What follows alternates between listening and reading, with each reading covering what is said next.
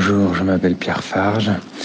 Euh, quels sont mes souhaits euh, pour le monde euh, en 2023 Eh bien évidemment, sans entrer dans des poncifs, c'est la paix dans le monde, et notamment la paix qu'on n'a pas aux portes de l'Europe en Ukraine. Et puis à titre personnel, mes souhaits, eh bien, c'est d'avancer dans mes engagements, dans mes causes qui me sont chères, comme celle des lanceurs d'alerte, des femmes victimes de violences conjugales, et puis évidemment, euh, une cause, celle de plus d'égalité, plus de droits pour les animaux. Parce que je pense que le, la question des animaux est systémique. Par exemple, si on les protège mieux, si on respecte plus leurs droits, si on les développe, eh bien on fait plus attention à eux et du même coup, on protège également le climat.